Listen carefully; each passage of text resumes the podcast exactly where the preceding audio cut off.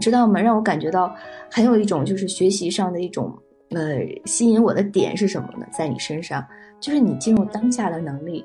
就真的，如果是说要学这个东西，就坐那儿一下午就过去了，就是真的是能进去的。在工作中保持学习最大的困扰，其实就是来自于专注，因为一会儿可能想个手机，然后呢就会有干扰。就是在这种心流一下子进去的这种状态，其实，在工作中不容易获得。嗯，怎么做到的？哎，说到这儿，好像还真是啊。嗯，我之前没有觉得，就是我身边的干扰特别多。现在想想，可能是因为我从来没有担心过有什么能干扰到我。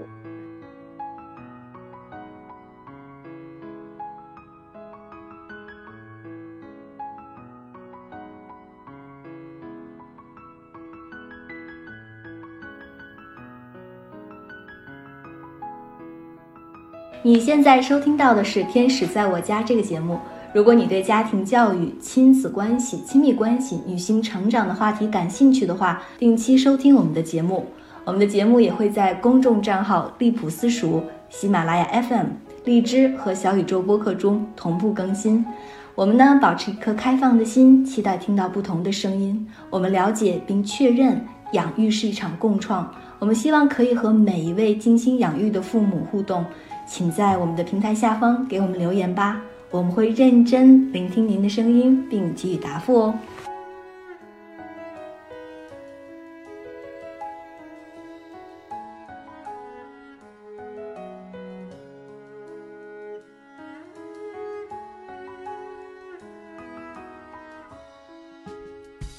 Hello，大家好，欢迎收听这一期的《天使在我家》，我是知月。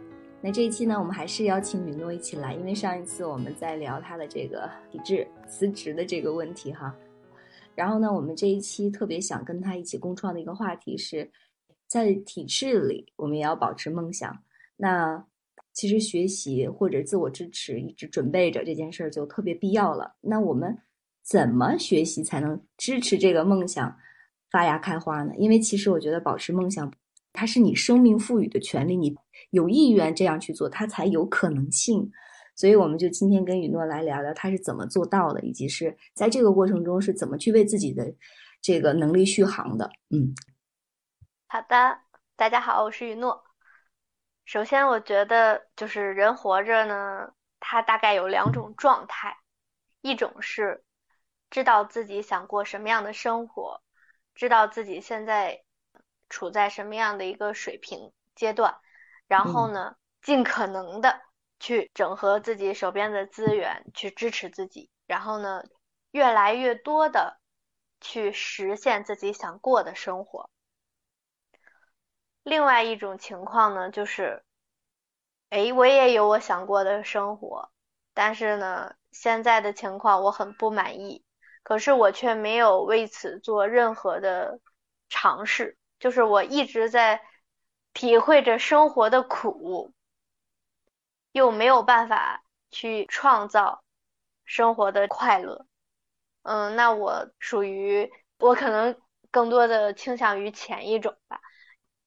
那在这个过程中，学习是必不可少的，因为它扩展了我的认知，提升了我的能力，并且呢，让我结识到了很多。如果只是按原轨迹，不可能遇到的一些生命的机遇和伙伴，嗯，所以这个过程中学习是很必要的。那你这学习做了哪些事儿呢？报班了吗？对，那肯定报班了。他牵着的 学和习，我报了好多好多的班呀，就是我报的班类型多到让人难以想象。所以基本上月光都是报班了，是吗？对，都报班了。可以举点例子啊，嗯哼，像是哲学类的，比如说《易经》，然后那个哲学史；艺术类的，像是书法、绘画，嗯，文学类的，像是这种阅读啊、拆书啊、写作呀；语言类的呢，英语。各种英语，然后呢，学习方法类的，叫记忆力的提升、学习力的提升，然后变现力的提升，健康类的，呃，医学呀，什么这个视力的提升，嗯，还有这个手工，这个美术类的，还有手工啊，就各种各样的课，甚至呃，这个健身类的呢，还有。甭管线上线下，也报过像是游泳啊、武术啊、瑜伽呀、什么普拉提呀等等。就是一听你就想吧，我这六年能学好哪一个？还有那个，还有记得就是站桩，还有什么功来着？站桩、太极拳、太极拳啊、散打，还有壮衣筋经，嗯，这些都有。我知道你报班多，但是没有归过类。这样已经被你归类的话，我觉得你自己创造了一个大学系统，你知道吗？是 高人才培养系统。就是我要跟你这么一比的话，我报的班那真的是基本没报过。我觉得咱俩就是学习上有一个特别大的不同。我跟志月老师呢也比较熟悉啊，我们就是学习认识的。对对，就是学习认识的。他学东西特别精一，嗯，学的专深。这个志月老师在学英语能学到顶尖的水平，在学那个华德福的教育能学到全班考试满分，然后作为优秀学员，在学瑜伽能够始终如一的坚持，并且短时间内就取得了巨大的进步，而且踏踏实实的在做。你说这个有一天有一个人还问我呢，说。哎，你这练瑜伽是要朝专业的方向发展吗？其实你说这个，我才有反观的能力。我好像就是不散的原因，就是因为我学一个就是一直学，但至于它是不是我，可能发生很长时间才能够感觉到。嗯，让我放弃一个东西，可能需要不断的折磨我才行。对，但是区别是什么？区别是你看。旁观者都觉得你快成为瑜伽的专业的导师级的人了，就是你很容易在某个领域学成那个老师，学成那个带别人学的人。而我是什么呢？我是广撒网，这跟我学习目的有关。我不知道志月老师的学习目的是什么。呃，我最早的其实你知道吗？我的学习目的，你说我为什么要学习？我非常坦诚的讲哈，就是因为。我觉得内在有一个非常强烈的自我评判和苛责，就是我觉得我除了这件事儿什么都不会，所以我觉得就是学习能够带给我一种就让我变得更强大的东西吧，也是一个就是让我释放自我评判的这样的一种途径。其实你说我热爱学习吗？最早的那个时候，我可能热爱，但是在这个热爱里带着强烈的谴责。嗯，就是你比如我做不到一个东西，我就会觉得你为啥做不到？就像我有一天那个老师跟我说，他说：“你知道吗？你的身体条件让你第一时间能够做到，这并不是想当然的，这并不是理所应当的。就是第一时间能做到，并不是这样的。所以你看，学习是到现在这样深入之后才带给我滋养的。我并不觉得它最早是乐趣。所以你说我的学习目标是什么呢？就是放下自我评判吧。可能，嗯嗯，我能感受到。”你的学习过程是完全的这种自驱力，这种内在动力的一种驱动，就是感受那种自我的成就感，在学习的过程中感受快乐。实际上，你反而之前是没有目的的。对，没有。哎，其实反而当一个人没有目的的去做这个事情，而且就一步一步做的时候，他反而能够体会这个过程，并且呢，一步一步的深入下去。因为他没有这个我现在现阶段的水平和我要达到目标之间的那种落差感，就没有那种挫败感。比如说我，我为什么报了这么多的班儿？其实我有两个目的。第一个目的是为了我这个职业发展服务，因为我一直觉得一个人啊，他如果想要就是生活的很圆满幸福，他除了主业上。就是说，呃，自己的专业能力水平要首屈一指以外，他需要有一个能够相伴他一生的一个兴趣，就是让他能释放自己，对，能够尽情的去享受这种精神的放松和愉悦。那我在摸索，就像艺术类的，像什么呃这个各种什么吉他呀，呃什么绘画啊，呃书法呀，什么武术、瑜伽等等。首先，我可能有一种探索，就是我想找到我自己那兴趣。然后另一层面，我是希望我对于各个这种领域都稍微的熟知一点，有一个入门级的认识。这样，在我的孩子们，他们的兴趣都非常广泛，什么钢琴、架子鼓、武术，种种的。那当他们在跟我去聊这个兴趣的时候，我能够以入门级的这样的一个水平去跟他们。探讨，然后去鼓励他们深入，这是我广撒网学习的一个目的。嗯，然后第二个目的是我要有我专业能力上的提升，就是在广撒网的这样的一种报班式里，我有我自己要坚持就是精深的部分。刚才所提到的艺术领域、体育领域，啊，还有这个什么阅读、写作啥的，我可能囤了课。但是我不会完全听完，就是我想听到哪儿，我可能就去找了。但是有课程是我一定要认真学的，比如说我报了心理咨询师，我报了壮一筋经疗法，那这两门课是我特别认真深入的学的，因为它跟我个人成长的核心的理想有关，是跟这个身心发展的健康有关。而且在深入的过程中呢，还获得了帮助别人、服务别人的机会，就是扩展了我实现理想的路径。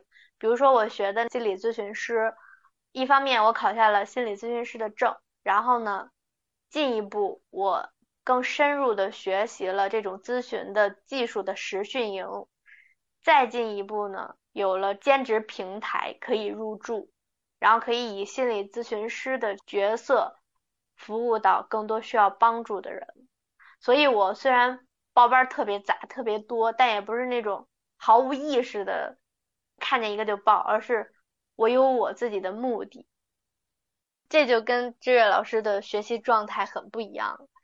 所以我在学习的时候，因为抱有一定的目的性，优势在于它可以有一定的减责，就是精力是有限的。你报了那么多，你不可能全部都。精通学完是，嗯，但是呢，它会有一点点这种落差感，就是比如说在美术方面，我觉得我还是个幼师，对吧？其实说实话，那也是我专业技术之一啊。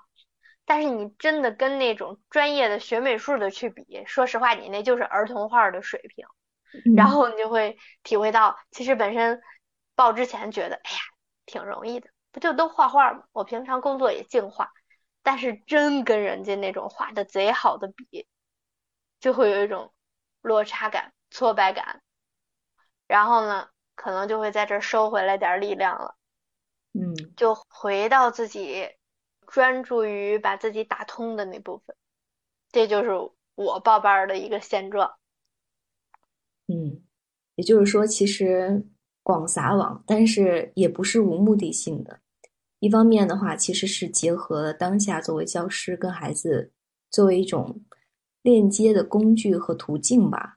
另外一方面，也是真正的在落脚于自己真的感兴趣什么，什么是自己真的要精专的方向。对，没有漏网之鱼。嗯，是。所以其实我觉得，我跟雨诺接触下来的话，就是有的人学习是比较迂腐的，就是我不是评判哈，是一种怎么说呢？感觉。比较学究，就一谈起来就贼严肃的那种，像《生活大爆炸》里的 Sheldon。但你看，其实我觉得雨诺还是特别有趣的，就是有趣的灵魂。因为最早见的话，我觉得这小姑娘花样特别多。这个花样指的是玩法特别多，老好玩了，就觉得，嗯，她怎么知道这么多东西呢？是有那种感觉。但是你知道吗？让我感觉到很有一种就是学习上的一种呃吸引我的点是什么呢？在你身上。就是你进入当下的能力，就真的，如果是说要学这个东西，就坐那儿一下午就过去了，就是真的是能进去的。在工作中保持学习最大的困扰，其实就是来自于专注，因为一会儿可能想个手机，然后呢就会有干扰。虽然你报了这么多的班，做了这么多的事儿，也有很多的干扰，就是在这种心流一下子进去的这种状态，其实在工作中不容易获得。尤其是在像幼师这一类的行业中，就是体力劳力、心力费的比较大的，嗯，怎么做到的？哎，说到这儿好像还真是啊。嗯，我之前没有觉得，就是我身边的干扰特别多。现在想想，可能是因为我从来没有担心过有什么能干扰到我。是，就是当时我只有我自己一间小屋子的时候。而且我爸爸妈妈是人缘特别好的，就总有客人来家里，总有客人来家里，而且是那种一来就可能聊了，欢声笑语。但是这个时候呢，我通常都是我很明白我在做我自己的事儿，我不会把我的注意力分散到他们身上，而且会形成一种默契。就像志月老师说的，能够在工作以后还保持一种。强烈的、持续的这种学习的热情，并且付诸行动，是一件挺难得的事儿。是，所以大家可能对我会在行动上多一些支持，就是他们怎么在外边去聊天也好，他们不会进来打扰我。就但凡我的门是关着的，只要我不去主动开那个门，没有人会去敲我的门或者关我的门。在一般情况下，所以。就是我内心有这样的一种自我支持，我也从来没有担心过说，哎呀，我这么做了，其他人会不会给我怎么样的时候，他反而从实相上来讲，他就没有那么多的呃外部的这种干扰的因素，它不发生。对，嗯，而且即便是他偶然间，比如说你像大人，他是明白的，哎呀，都已经上班了，还。这么热爱学习，真是好榜样。他心里会这么想，但他不会说出来。他只是在跟我爸爸妈妈聊天。那家里来小孩儿，其实他们主要是更喜欢跟我玩儿，对吧？嗯。当他们想要进入我的房间的时候，还不用我说的时候，外边大人就会制止他们，就会跟他们讲说：“姑姑或者你小姨，呃，在学习呢，不要打扰他，要学习他这种。”认真学习的态度，或者说这样的一个状态，然后孩子们就是他们在在外边怎么玩，他是听得进去这句话的，嗯，所以我就自然的就平掉了很多的干扰。对，所以这里边就是我们在工作中的伙伴，如果想真的踏踏实实的看一本书的话，其实有的时候都挺难的，可以借由雨诺的这一番话。问问我们，就是我们自我支持的这个声音，我们自我屏蔽障碍的这个能力，到底是几级的？也分次第的。其实，在哪个次第上，也是一个自我的一个觉醒和觉察的这个点吧。嗯，对。因为其实我做了妈妈以后，是能感觉到的，又有工作，或者是又有想要自己做的事情，还又要保持这样这种状态。的确，你要有这个。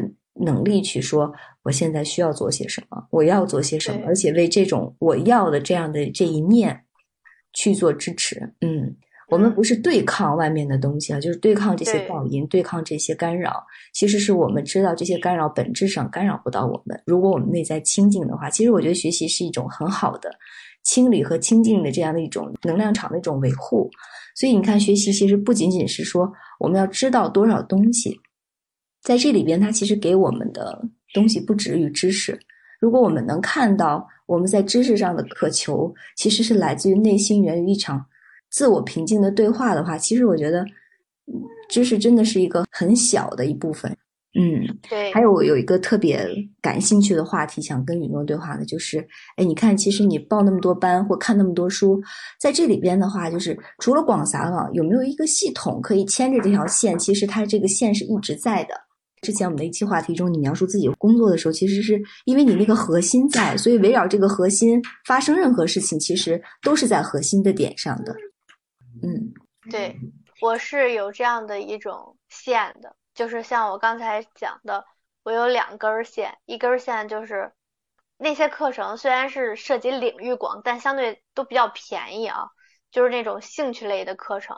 我是为了跟孩子有一个更好的支持的对话，然后我去了解这些相关领域的一些知识，这是一方面，而且这方面不会占用我太多的精力。虽然它听起来科目很多，但实际上就可能几分钟我就掌握了一些核心的一些词汇，然后呃概念，以及入门的时候给孩子有什么样更多的支持，这类的是一类。另一类是我自己精心钻研的那一些，那个就是需要我心无旁骛的呃去投入其中，然后去融入到那个体系里、课程里边，然后去深入学习的内容了。嗯。嗯，在你说的过程中，我看到这个课程的体系，就是我们在生活中需要一些方法来支持我们的学习，比如说你说的这个学习力呀，这个记忆力呀，方法一个方面是提升我们的能力，一个方面也是给我们一些就是快捷便捷的这样的一些工具吧，我觉得是好用的工具，对，然后支持我们的能力迅速发展。然后使得我们的能力有机会，或者有这样的一种可能去覆盖我们要学的东西。其实你看，你这里边有这个健康的部分，自我健康、内在健康、外在健康，我才有更好的学习的驱动，对吧？包括身体健康，就是视力啊什么的，武术啊，呃，太极拳啊，我考虑到我的精神健康，让精神健康里边的哲学啊什么的，就是其实内外结合，一脉相承的。我以更全观的视角来看待。我现在周围发生的一切，它其实并不散的，是乱中有序的。嗯，对我我就会用这件事情反观我自己，说，哎，我跟这里边有没有共鸣和共通之处啊？我会发现也是，就包括比如说什么自然的这个学习方法呀，还有包括瑜伽呀，还有包括比如说我们之前说的这个心灵的部分呢，还有一些学习方法呀，其实都是围绕这个一个内核的自我成长。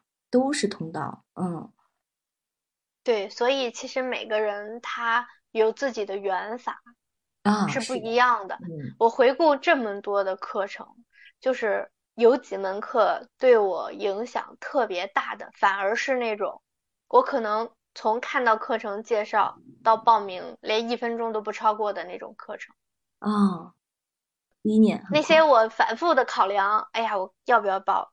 有点纠结。你说它贵吧，我还能承受；你说它不贵吧，又有点肉疼。学着很必要吧，嗯，也没那么迫切。但是看见了，我又很想学。这种课程通常都是囤完了之后，然后，哎，可能就是随时当资料库一样。我其实是一个庞大的资料库，我攒的。我 发现你问你什么，就跟那机器猫似的，问什么都有。对对对，这个跟资料库就存进去了。然后那种对我影响特别大的课，呃，像是站桩的课程，认识了知月老师。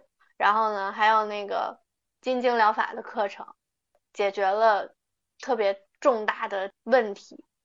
然后呢，像是我学的那个太极拳，其实它虽然我功法没坚持下来，但是心法上对我的影响，在后续的生活中就越来越显现，就跟老师的对话。老师对我的影响，还有像是心理的这个课程，也是就是毫不犹豫的就报名了。报名了之后，我会发现它整合了我好多之前的东西，包括咱们灵性学习中，其实说实话，这个圈水特别深，有的是你很难用你的眼睛去分辨出他是真正的智慧大师。还是江湖骗子。说实话，我不觉得我有这个水平能够完全分辨出来，因为当他稍微比你高一点儿的时候，他说那些话就本身就很玄幻，然后你又分不出来。那当这一套心理学的课程体系出来的时候，其实呃很多那种灵性学派里边的相关的一些功法啥的，它都是有一些解释的，而且呃在读。各学派的这种经典作品，你会知道，各个的开宗立派的大师，他本质上一定是一个心理学的大师，所以他就把我在哲学和教育学之间有一个打通，他会让我知道，教育的本质，那首先肯定是对于人的这样的理解和支持，那你对人的理解和支持，他一定是有对他。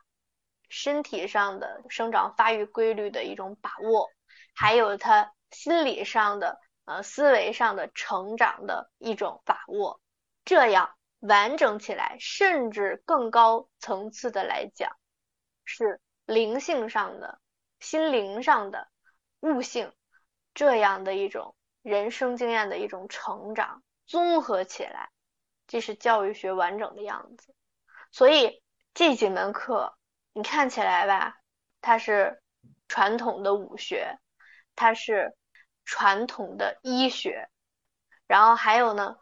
现在的这样的一个心理学看起来它是属于三个领域不同的分科，但实际上把它们整合起来，让我看到了教育学本来的样子，让我看到了人的完整。这是对于我在学习探索中一个很重大的一个收获。嗯，我在这一番话里，我自己的收获是这样的：雨诺其实大家不是很了解，就是他。虽然在北京，但是离市中心很远。他要来上课了，尤其在市里去找到这些资源的话，都是我们认识他的时候，他要住酒店。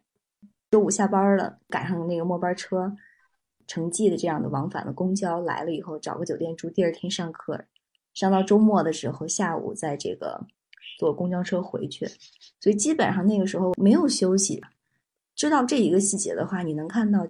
真正支持到他的，他刚才说到对于课程的选择，如果我们给一个建议的话，我这里边也有一个共鸣，就是第一念，真的就是那个纯念，就是百分之百的纯粹，你不会因为说这个课我没地儿住，我还要花这个额外的房费，然后呢，呃，很多的障碍，就这第一念百分之百纯粹里边，就是这个事情怎么发生，这个结果是什么？可能我们报课的话会冲着老师。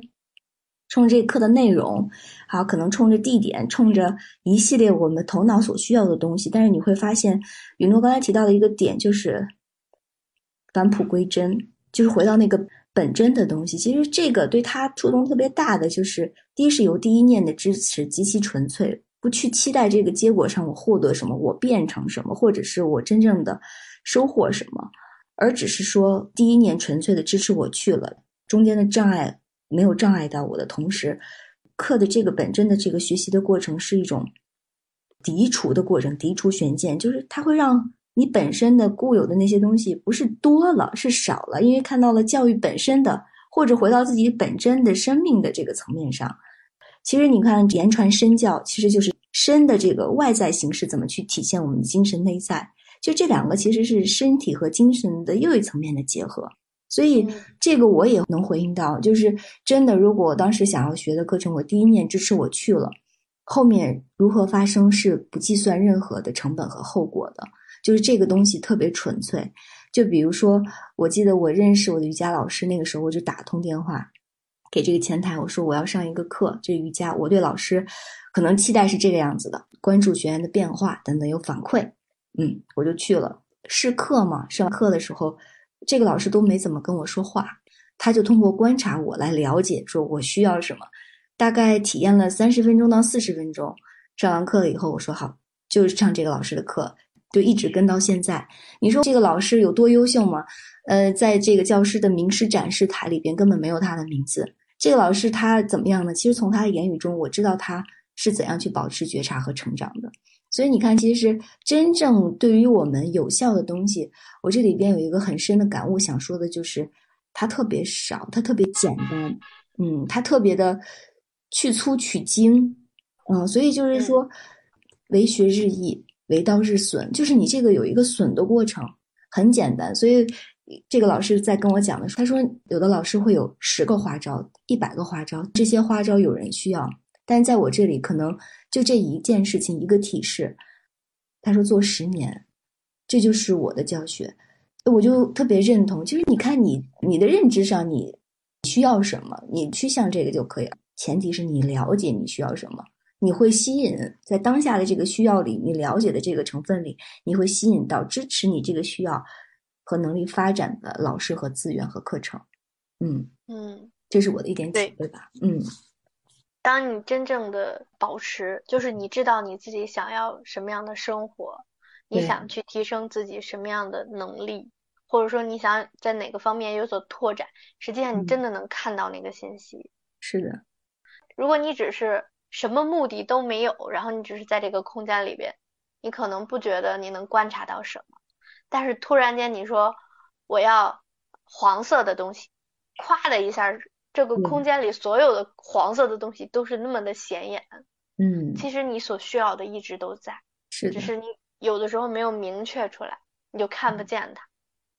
嗯，所以成长的这个过程，真的不是由外部决定的，真的也不是由这些资源、我们所能够学习的课程和接触的老师决定的。最后，我们可能会都丢掉这一切的东西，因为指月的手不是月亮，所以我们会丢掉这个东西，然后呢，会回到那个可能你最擅长、最需要、最。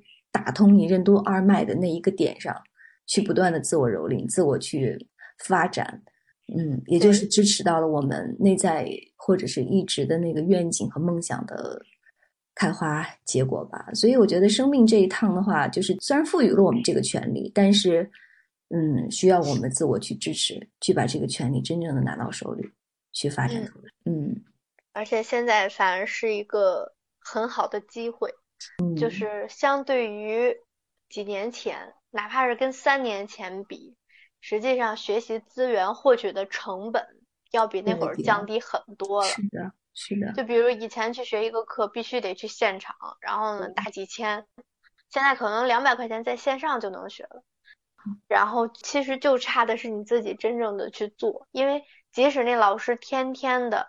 在你面前耳提面命，如果你不去去训练自己，那其实也是枉然的。最重要的还是自己的那一个练习。就是说嘛，有一句话叫什么来着？韧性不足，法门多。对，就是说，当你不能坚持的时候，你要咔咔咔去找各种，一生你都在找。但是如果你坚定的选择一个，不管你选择什么，从现在开始。一点一滴的去做，精专，就像就像郑月老师一样，他学一个东西都很精专。那其实时间和你所付出的这些努力，一定会给你一个成果的反馈的。当你去投入其中，不断的锻炼自己，不断的在这个过程中去复盘，然后去一点一点的去完善那个细节，那你就会从一个。没入门的一个感兴趣的爱好者变成一个精专的大师，其实每一个大师都是这样一点一点的过来的，都有那个功夫积累的过程，都有那个不断的实践检验，不断的循环的加强自己在这方面能力的一个过程。嗯，所以你看，我们学习的过程是什么？就是返璞归真嘛。在最开始学习的时候，我可能会说。我该选择什么？我可能选择了很多，但是那也依仗着你的直觉在前行。在这个过程里，我觉得我们减少了自我评判、自我苛责、自我要求，然后呢，一如既往的往前走。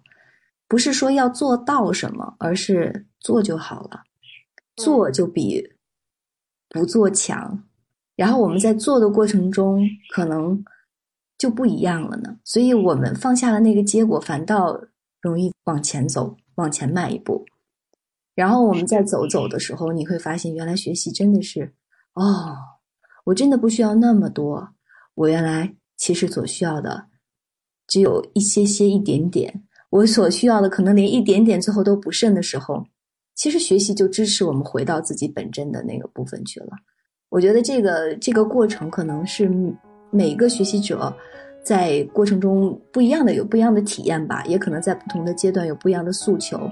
嗯，到这个阶段，我我对于学习的一个经验之谈的话，就是我可能需要的很少很少了，真的是很少很少了。就是可能读一本书，呃，我能共鸣的部分我去共鸣，然后我不能共鸣的部分，我不能理解的部分就放下，因为我知道我这个阶段可能。能够共振的部分就是这么多，我就允许我自己只是共振这么多。如果忘记了呢，也就 OK。所以，就是怎么过程呢？就是学习到我们这个阶段，已经没有外在一个老师跟着我们走，没有任何人在拿着这个成长表、成长值在给我们计算成长变化了，也没有人再给我们去考核我们做的怎么样了。所以，其实我们可以放心大胆，允许一切嘛。嗯，也挺美好的。全力支持自己。对对，是的。就像雨诺一样，把所有的钱 都用来报课，虽然不去上或没上完，但也是这么美好。现在想想还挺好玩的。